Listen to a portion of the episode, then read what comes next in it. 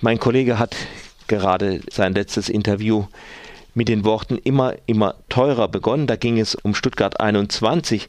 Das steht uns eventuell jetzt gleich wieder bevor. Gestern tagte die Trittin-Kommission. Es ging um die Finanzierung des, des Atomausstiegs, eigentlich nicht so richtig des Ausstiegs. Irgendwann müsste man ja eh aussteigen, jedenfalls aus dem vorhandenen Material, auch wenn das jetzt nicht beschlossen wäre.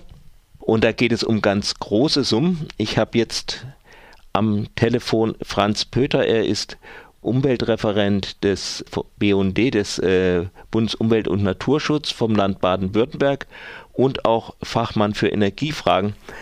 Guten Morgen, Herr Pöter. Schönen guten Morgen. Ja. ja, was wurde denn gestern jetzt genau beschlossen? Die Bundesregierung hatte eine Kommission eingesetzt, um zu prüfen, ob die Rücklagen, die die Atomkonzerne gebildet haben, ausreichend sind für den Rückbau der Atomkraftwerke und die Lagerung des Atommülls. Diese Kommission hat gestern ihren Abschlussbericht vorgelegt, der keinen bindenden Charakter hat, sondern eine Empfehlung darstellt und äh, beschlossen wurde, dass ein Teil der Rücklagen an, an, in einen öffentlichen äh, rechtlichen Fonds bezahlt werden soll, in, sprich 23,3 Milliarden sollen die äh, Konzerne an den Staat bezahlen, äh, der das anlegen muss. Ein Teil der Rücklagen sollen sie aber weiterhin behalten. Das ist der Vorschlag dieser Kommission, äh, der von Seiten des BUND nicht geteilt wird bzw. kritisiert wird, weil hier äh, die Haftungsrisiken, die Langzeitrisiken von den Konzernen auf den Staat übertragen werden. Wenn ich das richtig äh, verstanden habe, ist das, dass Sie einen Teil der Rücklagen behalten dürfen, auch damit verbunden, dass Sie den, also den Abriss der AKWs noch unabhängig von diesem Fonds bezahlen müssen. Genau, hier ist eine, eine Teilung sozusagen die Stilllegung und äh, der Rückbau, Abriss der Atomkraftwerke. Das bleibt in der Hoheit äh, der Konzerne. Dafür sind sie verantwortlich und dafür sollen sie äh, Rücklagen, die sie gebildet haben, auch behalten dürfen. Was die äh, Lagerung des Atommülls und den Betrieb des Atommülllagers angeht, dafür sollen die Konzerne dann eben das Geld in einen öffentlichen äh, Fonds übertragen. Wird es teurer als diese 23,3 Milliarden, wo ein kleiner Aufschlag, ein kleiner Risikoaufschlag in Höhe von 6 Milliarden einkalkuliert ist, dann äh, würde der Steuerzahler dafür haften und nicht die Konzerne. Zur Bewertung, die Atomindustrie ist ja überhaupt nicht äh, einverstanden äh, mit diesem Vorschlag der Kommission.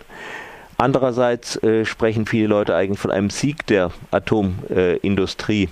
Was wäre denn nun mehr bei der Wahrheit? Aus unserer äh, Sicht äh, ist es äh, eben tatsächlich ein kleinen Beigeben vor den Atomkonzernen, weil eben jetzt gesagt wird, oh, wir können Ihnen dieses, es wäre nicht zumutbar, die Langfristkosten zu tragen für diese Konzerne und man blendet eben damit aus, dass in der Vergangenheit sehr viel Vorteile dadurch entstanden sind.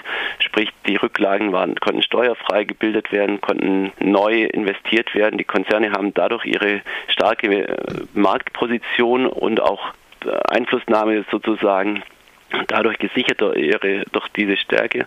Und es ist so, dass eben das Verursacherprinzip aufgeweicht wird, weil bisher gilt die Regelung ganz klar, wer den Atommüll äh, dafür verantwortlich ist, dass strahlender Atommüll entsteht, der muss dafür dauerhaft gerade stehen und die, für die Sicherung dieses Atommülls auch bezahlen und dieses Prinzip wird jetzt eben aufgeweicht, weil die Lagerung dann letztendlich auf den Staat dann übertragen wird.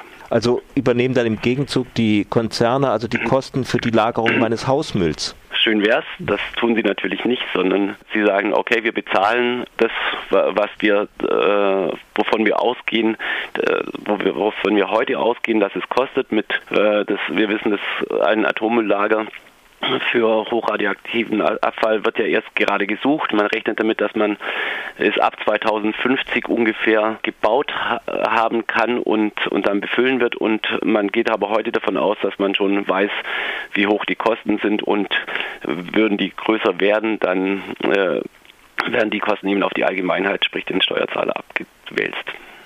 Naja, und da gibt es ja bei Kostensteigerungen, wir hatten es ja vorhin bei Stuttgart 21, äh, man könnte noch die Elbphilharmonie nennen und so weiter, gibt es ja immer Beispiele dafür, dass die Kosten meistens nicht zu niederkalkuliert werden, gerade bei so einer doch äh, recht schwierigen Technik wie der Behandlung von Atommüll. Man sieht es ja auch in der Ukraine mit dem äh, Tschernobyl-Reaktor.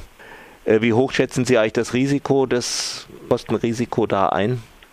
Also nach unserer Auffassung wird es nicht reichen. Es ist so ein mittleres Szenario, was gewählt wurde. Wir haben vom BUND in 2014 auch eine Studie dazu machen, äh, anfertigen lassen zu den Atomrückstellungen und äh, ob die ausreichend werden. Und wir haben natürlich das Problem, dass wir einfach über die sehr langen Zeiträume, sprich was passiert in 100 Jahren, in 150 Jahren sind hier noch Kosten da, die zum Beispiel für die Sicherung äh, notwendig sind, dass man über solche Punkte noch überhaupt nicht redet und diese nicht kalkulieren kann. Weh dir, dass du ein Enkel bist. Ja, vielen Dank für das Gespräch. Sehr gerne.